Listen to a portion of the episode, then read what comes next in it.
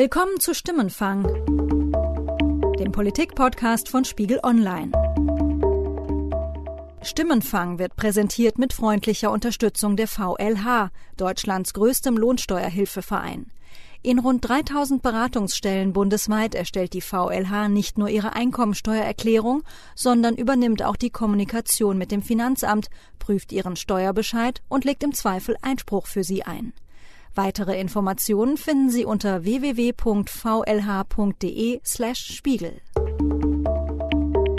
Alice Weidel und Alexander Gauland. Sie sind das Spitzenteam, das die AfD in den Bundestagswahlkampf führen soll. So hat es der Parteitag am Wochenende entschieden. Liebe Freunde, das wird ein harter und schwerer Wahlkampf. Das können wir beide allein nur schaffen, wenn ihr uns alle helft. Wir ziehen im Mai in die Landtage von Schleswig-Holstein und NRW ein. Und dann, liebe Freunde, rocken wir Deutschland. Mit Blick auf den Wahlkampf der AfD bleiben aber weiter viele Fragen offen. Zum Beispiel, welche Rolle Frauke Petri in einer künftigen Bundestagsfraktion übernehmen könnte oder sollte. Auf dem Parteitag hat sie einen ziemlichen Dämpfer einstecken müssen. Ich glaube, dass die Partei hier einen Fehler macht, denn solange die Partei nicht erkennen lässt, wohin sie tatsächlich gehen möchte, müssen Protagonisten diesen Wahlkampf anführen, die mit dieser Nichtentscheidung sehr viel besser leben können, als ich das tue. Welche Chancen hat die AfD also in diesem Bundestagswahlkampf und welche Konsequenzen hat dieser Parteitag auf die kommenden Monate? Wird Frauke Petri im September überhaupt in der Partei noch eine Rolle spielen? Über all diese Fragen wollen wir heute reden mit Melanie Ammann. Sie ist Autorin im Spiegel Hauptstadtbüro und hat kürzlich auch ihr Buch Angst für Deutschland veröffentlicht. Und Severin Weiland, er ist im Spiegel Online Hauptstadtbüro zuständig für die AfD. Hallo ihr beiden. Hallo. Ja, hallo. Wir fangen an mit wirklich den Zahlen, weil nach diesem Parteitag am Wochenende war es ja schon mit auch sehr, sehr spannend, wie werden sich die Umfragewerte entwickeln. Und da ist es so, dass ähm, wir jetzt im Spiegel Online Wahltrend sehen, dass sich eigentlich relativ wenig getan hat. Das heißt, es gab nur einen ganz äh, leichten Rückgang von 9,5 äh, Prozent Zustimmungswerte vergangene Woche vor dem Parteitag auf 9,2 jetzt.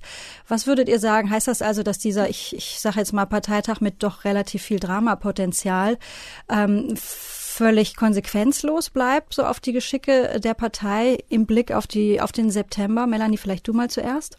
Also es war bei der AfD schon immer so, dass die Wahlergebnisse oder der Erfolg bei den Wählern nicht so stark von den Botschaften abhingen, äh, sondern es war einfach so, dass die Marke AfD die Leute angezogen hat und die dann eben gesagt haben, wir wollen euch jetzt, weil wir uns von euch dies und das versprechen, aber ob tatsächlich die Antwort auf diese Versprechen im Programm steht, das war was völlig anderes. Da hätte auch der sprichwörtliche Besenstiel äh, stehen können und die Leute hätten trotzdem die Partei gewählt. Deswegen kann man sagen, diese, dass die Umfragewerte jetzt so statisch sind, kann auch eben daran liegen, dass die Leute sagen, die, die ohnehin überzeugt sind von der AfD, denen ist es auch egal, ob da jetzt Alice Weidel oder Frauke Petri vorne stehen und ähm, die, die äh, nichts von der Partei halten, die haben ohnehin schon immer gesagt, äh, wir wählen euch nicht, egal wer da steht. Es gibt ja eine Studie von dem Deutschen Institut für Wirtschaftsforschung, die im letzten Jahr veröffentlicht worden ist, nach der es doch durchaus eine relativ harte Kernwählerschaft bereits gibt, und zwar in erstaunlich kurzer Zeit. Wenn man bedenkt, die AfD ist erst im Frühjahr 2013 entstanden, dann ist laut dieser Studie eine Kernwählerschaft zwischen vier und sechs Prozent enthalten. Und vielleicht ist das die Größe, auf die dann am Ende es hinauslaufen wird, obwohl auch ich zugestehen muss, dass ich der Überzeugung war, noch vor einem Jahr, die AfD würde zweistellig in den Bundestag kommen. Die Umfragen äh, werden das, glaube ich, erst in den nächsten Wochen zeigen, ob äh, ähm, eine Nichtteilnahme von Frauke Petri in diesem Spitzenteam irgendwelche Auswirkungen hat. Lasst uns mal hören, was die Delegierten für Prognosen abgeben. Mein Kollege Benjamin Braden war am Wochenende auch in Köln beim Parteitag und hat sie gefragt. Was erhoffen Sie sich denn für die AfD bei der Bundestagswahl? 15 Prozent. Am 24. September. Was würden Sie da gern sehen? Ja, also äh, betrübte Gesichter natürlich bei den Altparteien. Ich wünsche mir deutlich zweistellig. Äh, schön wäre 15 plus X. Ich denke schon, dass so ein Korridor jenseits der 10 Prozent absolut äh, erreichbar ist und den werden wir auch erreichen. Auf wie viel Prozent wird die AfD kommen? 51 Prozent werden wir nicht erzielen. Aber äh, ich denke, wir sollten unser Potenzial ausschöpfen und in die Richtung 15, 20 Prozent schon gehen. Wir haben als einzige Partei ehrliche Antworten ähm, zu Problematiken, die wir nicht verursacht haben. Also wir haben diesen Rechtfertigungsdruck nicht. Und das sollten die Wähler wertschätzen können. Wir müssen immer unterscheiden, das sind Delegierte, das sind nicht die Wähler. Aber da kommt ganz klar durch deutlich zweistellig. Also mehr oder weniger darauf legen sich alle fest. Was würdet ihr sagen, dieses neue Spitzenteam ähm, Weidel-Gauland, wie müssen die die nächsten paar Monate gestalten, um tatsächlich äh, deutlich zweistellig zu landen? Meine These ist ja, dass die alten Themen der äh, AfD, die Eurokrise beispielsweise, ähm, keine große Rolle spielen werden, sondern dass sie einen klar antimuslimischen Wahlkampf äh, machen werden. Ähm, die Gefahr einer eines Deutschlands an die Wand malen werden, das es bald nicht mehr gibt. Das findet sich sowohl äh, in den Reden von Herrn Gauland wie auch bei Herrn Höcke, aber auch bei Frau Weidel. Und es hat sich auch bei Frau Petri gefunden. Das muss man auch sagen. Also ähm, ich glaube, dass die Partei jetzt mal aus der Sicht der Partei gesprochen, auf eine solche Karte setzen muss, um diesen Frust, der da unzweifelhaft vorhanden ist, auch abzuholen, mit einer ganz scharfen Abgrenzung gegenüber Frau Merkel. Klar, die AfD ist für viele Wähler interessant, weil sie die Anti-Merkel-Partei ist, aber es gibt ja auch immer wieder verschiedene Strömungen und, und, unterschiedliche Charaktere innerhalb der Partei. Zum Beispiel jetzt eine Figur wie Alice Weidel, die das Etikett wirtschaftsliberal trägt. Wie gut passt die eigentlich zu Gauland? Diese beiden äh, Gauland und Weidel, man könnte quasi sagen Gauweidel, äh, die äh, sind schon ein äh, sehr harmonisches Duo im Moment. Ähm, es gibt eigentlich nur eine einzige Bruchstelle zwischen den beiden und äh, die ist aber gefährlich für die Partei. Das ist nämlich dieses Höcke-Thema. Also die Frage, will man Björn Höcke in der Partei lassen oder nicht? Irgendwie hat es Herr Höcke ja geschafft, dass das sozusagen eine Schicksalsfrage für die AfD wurde und dass die Frage, wie man sich dazu positioniert, äh, schon zum Karrierefaktor äh, in der Partei äh, geworden ist. Und wenn, dies, wenn dieses Thema im Bundestagswahlkampf äh, äh nochmal hochpoppt, entweder durch einen neuen Auftritt von Höcke oder durch äh, äh eine neue Entwicklung in diesem Parteiausschlussverfahren, ich glaube, dann kann wirklich äh, dieses Duo, das ja an sich sehr harmonisch ist, vielleicht sogar wieder äh, auseinanderbrechen oder zumindest ähm, da werden Konflikte dann wieder auftauchen.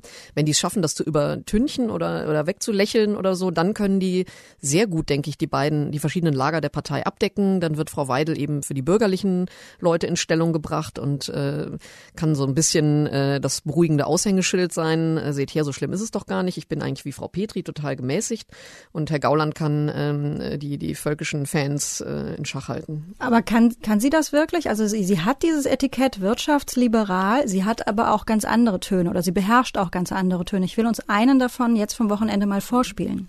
Ich will ein Deutschland in Frieden und Freiheit. Ich möchte mit meiner Familie über Weihnachtsmärkte in friedlicher Atmosphäre genießen. Doch leider ist dieser Wunsch nur noch ein Bild der Erinnerung geworden. Denn heute müssen in unserem Lande christliche Feste mit Polizei, mit Maschinengewehren und Lkw-Barrieren geschützt werden. Und das ist ein Skandal, sehr geehrte Damen und Herren. Ich finde es total interessant, dass wenn man sich anhört, was sie da sagt, das klingt ja, als würde sie eine Rolle spielen. Ne? Also das ist ja, es kommt ja überhaupt nicht authentisch aus ihr raus. Also das ist ein rein taktisches Manöver. Ich habe auch die Vermutung, dass sie diese Rede die sie ja gehalten hat, nachdem sie schon Spitzenkandidatin war, eigentlich, dass das ihre Bewerbungsrede war, mit der sie auch die Rechten irgendwie äh, da überzeugen wollte und sagen sollte, ja, wir, wir funken doch auf derselben Frequenz. Aber ähm, ich glaube, dass sie eigentlich mit diesen Themen nicht viel anfangen kann, dass das für sie rein instrumentell ist, wie sie, wie sie sich da im Wahlkampf aufstellen wird. Also das sehe ich ein bisschen anders. Also ich habe mich auch mal mit ihr äh, schon äh, privat getroffen zum Mittagessen und äh, sie ist ja eine moderne Frau, sie ist lesbisch, lebt mit ihrer Partnerin und mit ihren Kindern zusammen. Also sie entspricht im Grunde genommen dem Bild einer einer Frau, wie wir sie heute äh, oft in den liberalen Großstadtmilieus äh, finden. Und wenn man über Familienpolitik, Vereinbarkeit von Beruf und Familie redet, dann findet man sehr viele Überschneidungspunkte. Aber wenn es zum Thema Islam geht, und das fand ich doch erstaunlich, dann wird sie unheimlich hart und unnachgiebig. Und sie hat wirklich die Vorstellung, dass sich die deutsche Gesellschaft ändert und dass hier eine Islamisierung der deutschen Gesellschaft stattfindet. Also ich würde es ein bisschen anders sehen. Ich glaube wirklich, dass an dem Punkt ähm, ist sie eine Überzeugungstäterin, wenn es um Muslime geht. Ähm, und ähm, da bin ich sehr gespannt, wie sie, wie sie agieren wird. Ich finde, da gibt's auch Parallelen äh, bei diesem Thema Islam, bei Weidel äh, zum Beispiel zu jemandem wie Jens Spahn. Ähm, also Jens Spahn, auch äh, homosexuell äh, in einer konservativen Partei, natürlich nicht in einer Partei so rechts wie in der CDU eben, natürlich nicht in einer Partei, die so äh, aufgestellt ist wie die AfD, aber ähm, er kommt auch so aus dem Hintergrund, dass er sagt, wenn ich mit meinem Partner durch Schöneberg laufe, dann äh, möchte ich nicht irgendwie von äh, Muslimen angegriffen werden oder so, jetzt mal so plump äh, formuliert.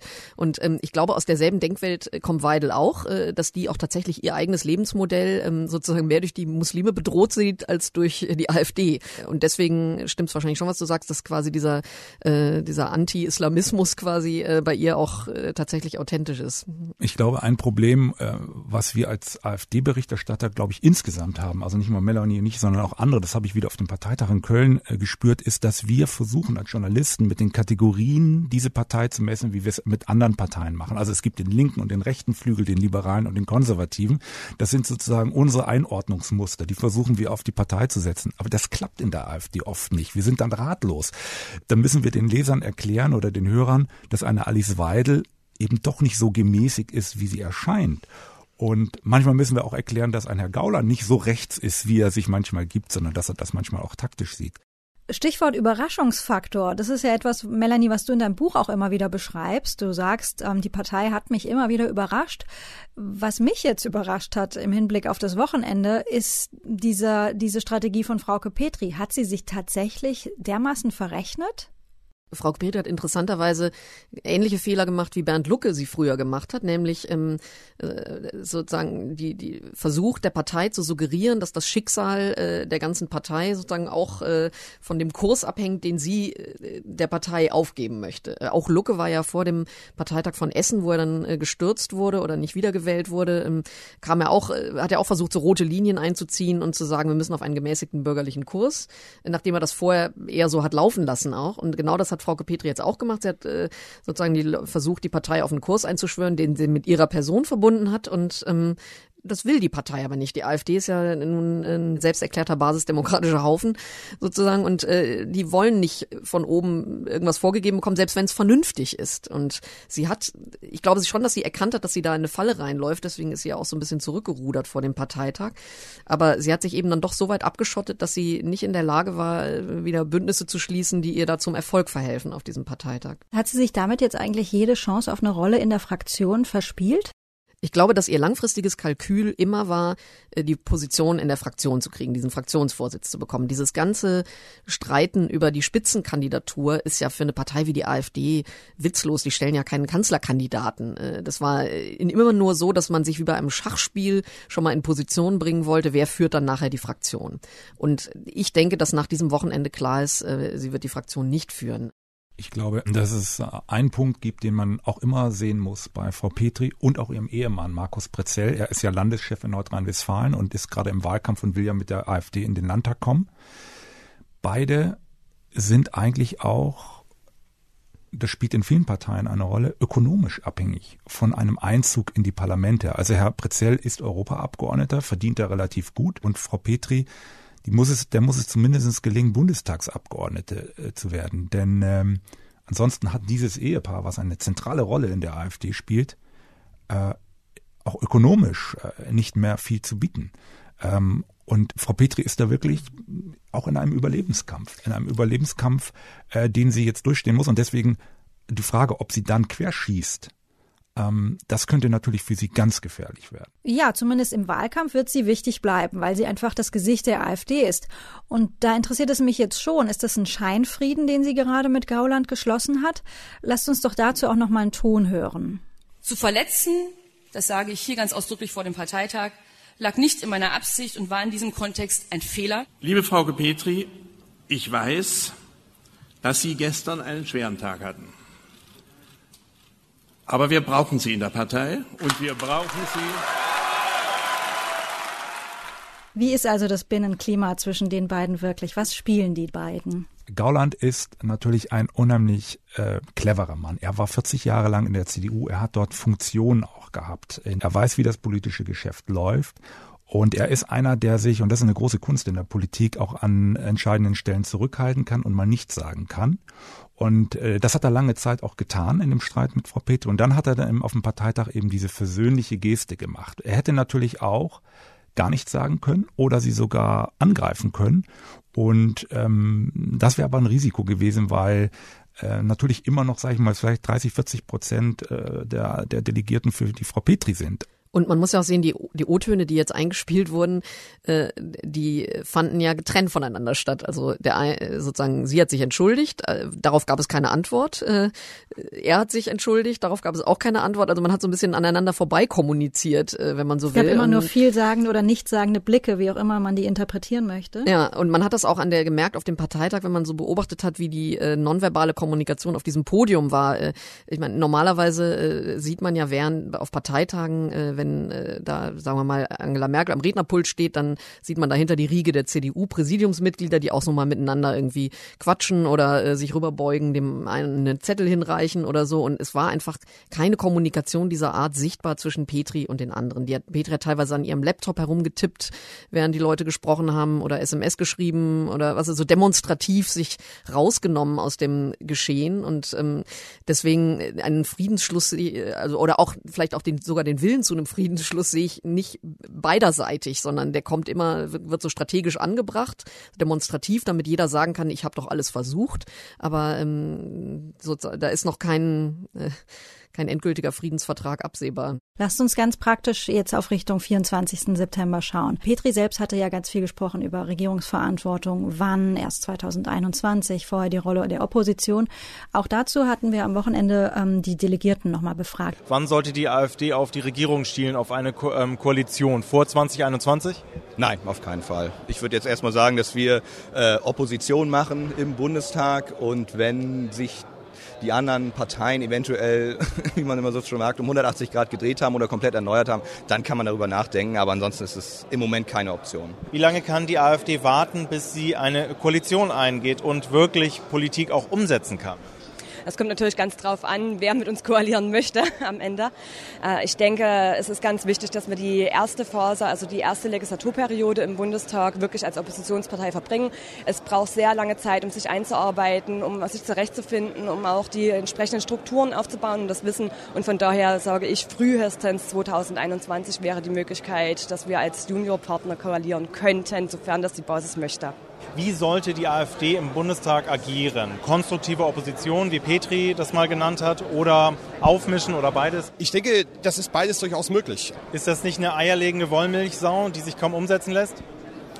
Äh, nee, das finde ich nicht. Das finde ich nicht. Die Grünen haben das eigentlich doch ganz äh, erfolgreich für sie, für, für die grüne äh, äh, Ideologie, doch umgesetzt und haben äh, konstruktive Arbeit in den Parlamenten geleistet und haben gleichzeitig aber eben auch auf der Straße und in der sogenannten Zivilgesellschaft Druck aufgebaut, äh, wenn man da zurückdenkt in die 80er, 90er Jahre und haben damit die Bundesrepublik ganz massiv verändert. Warum soll das der AfD nicht auch gelingen? Was sind eure Einschätzungen? Wie wird die Fraktionsarbeit aussehen? Diese Entscheidung verschieben jetzt alle auf die Zeit nach der Wahl. Ich glaube nicht, dass es da irgendwie eine Strategie gibt.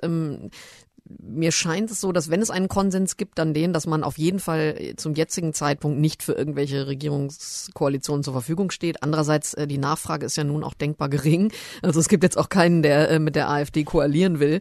Ähm, es ist ja auch wirklich vernünftig, dass man, wenn man, da sind ja Leute dabei, die waren noch nie in irgendeinem Parlament äh, und, und also Gauland ist dann noch der erfahrenste und ähm, wer weiß, ob der vier Jahre mit voller Kraft äh, mitarbeiten kann. Ähm, und die werden sich erstmal viel mit sich selber beschäftigen, bevor die äh, wirklich Politik machen können. Was glaubt ihr, wie wird sich mm, ja der Stil, die Debatte, die Debattenkultur im Bundestag verändern, wenn die AfD dort mit im Plenarsaal sitzt? Also das ist eine sehr, finde ich eine sehr interessante Frage. Ich habe nämlich dieses Jahr äh, die äh, Auschwitz-Gedenkfeierlichkeiten am 27. Januar im Bundestag mir noch extra angeguckt, bin extra hingegangen, um mir nochmal anzugucken, wie es ist ohne die AfD. Jetzt will ich nicht sagen, dass die AfD ein solches Datum äh, vielleicht zur Provokation nutzt, aber ich bin mir auch nicht sicher, ob es nicht doch da irgendetwas gäbe, wo wir vielleicht möglicherweise auf manche unangenehme Überraschung äh, uns einstellen müssen. Wenn man sich die Landtage anguckt, dann gibt es schon in vielen Landtagen einen viel härteren Diskurs.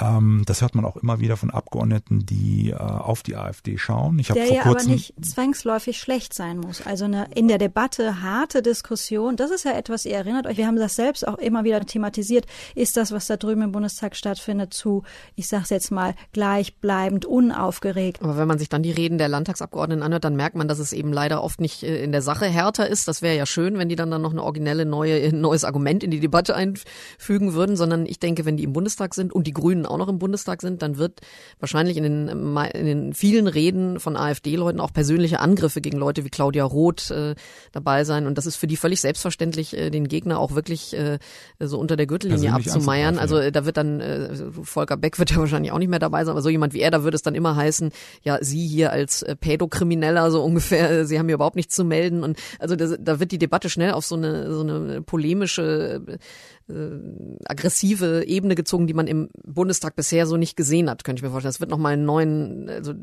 neuen Stil reinbringen, den ja interessanterweise die Grünen in ihrer wilden Phase auch äh, reingebracht haben. Also wenn man denkt, so Joschka Fischer, so mit Verlaub, sie sind ein Arschloch Mhm. und so, solche Sachen, äh, fürchte ich, wird man jetzt auch wieder sehen. Äh, also kommen auch wieder so ein paar AfD-Rüpel, die das ähnlich machen können. Also ich kann mir vorstellen, äh, dass das für die Bundestagspräsident, künftigen Bundestagspräsidenten und die Vizes eine ziemliche Herausforderung sein könnte. Es sei denn, es sei denn, äh, zum Beispiel so ein Alexander Gauland wird Fraktionschef und wirkt äh, genau anders auf die Fraktion ein und sagt, äh, unsere Aufgabe ist es jetzt hier auch seriös zu wirken, denn nur so können wir zeigen, dass wir wirklich auch in einigen Jahren, er sagt ja auch in einigen Jahren, äh, irgendwann mal vielleicht koalitionsfähig sind. Also das wirklich, das ist, das ist sehr offen und das müssen wir abwarten. Ich merke, dass wir spielen heute so ein bisschen die Wetten das Karte aus. Ähm, wir haben viel zu, zu reden. Als letztes würde mich von euch beiden interessieren, über die AfD zu berichten, ist für uns als Journalisten ähm, nicht identisch wie jede andere Partei. Ähm, Melanie, vielleicht zuerst und dann Severin, dieser Wahlkampf ähm, für dich als Journalistin, was nimmst du da mit, auch mit nach Hause? Ähm, was ist das Besondere dran? Also ich gehe einigermaßen optimistisch jetzt in den Wahlkampf, dass es einfacher wird, äh, weil ich am Wochenende gesehen habe, im Kontakt, wenn man mit den Delegierten gesprochen hat, ich hatte sehr viele ähm, angenehme Gespräche. Also die Leute kamen auf mich zu. Ich meine, das ist ja jetzt auch, weil ich eben das Buch geschrieben habe und, und die deswegen so ein bisschen meinen Stil kennen oder so. Also die, die kamen auf mich zu, wollten diskutieren, haben natürlich viel kritisiert, aber es war nie auf eine unangenehme, aggressive Art oder so. Ich, ich finde zwar, dass die äh, in ihren Reden nach wie vor eine unangenehme, aggressive Art pflegen, aber ich habe, aber ich merke, dass da eine, ähm, eine gewisse Mäßigung zumindest bei den professionelleren äh, Funktionären irgendwie mit daherkommt, dass man zumindest mit ihnen reden kann. Mhm. Und das hat mich doch wieder ein bisschen optimistisch gestimmt, dass das auch äh, im Wahlkampf so werden könnte. Mhm. Wollen wir hoffen, dass es dabei bleibt. Man, man muss ja auch dazu sagen für die Hörer, dass zum Beispiel Melanie Ammann auch mal jetzt vor kurzem vom Sächsischen Landesparteitag wieder ausgeladen wurde als einzige Journalistin. Also der Umgang vom Spiegel und auch Spiegel Online mit der Partei ist nicht ganz einfach. Äh, auch das sei noch gesagt, äh, Melanies Buch ist ein Thema und war ja auch ein Thema in der Hauptrede des äh, Co-Parteichefs Jörg Meuthen. Der hat nämlich ausdrücklich sich auf Melanies Buch bezogen und hat darüber geredet, dass eben die AfD keine Partei sei, die Angst schüre oder eine Partei in Angst sei. Also auch das interessant. Die Kritiker werden hart angegriffen und manchmal auch diffamiert, das muss man sagen, gerade in den sozialen Netzwerken. Aber ich glaube, insgeheim schauen sie dann doch alle auf die sogenannten etablierten Medien, was die schreiben und was die sagen, weil ähm, ja, eitel sind sie natürlich auch bei der AfD. Das stimmt. Vielen Dank. Das war Stimmenfang. Unser Podcast wird produziert von Sandra Sperber und mir, Yasemin Yüksel. Wir wurden unterstützt von Charlotte Meyer-Hamme, Ruth Lampen und Matthias Streitz. Die Musik für unseren Podcast kommt von Davide Russo. Schreiben Sie uns, wie Ihnen das neue Format gefällt, per E-Mail an stimmenfang.spiegel.de oder hinterlassen Sie auf iTunes eine Bewertung.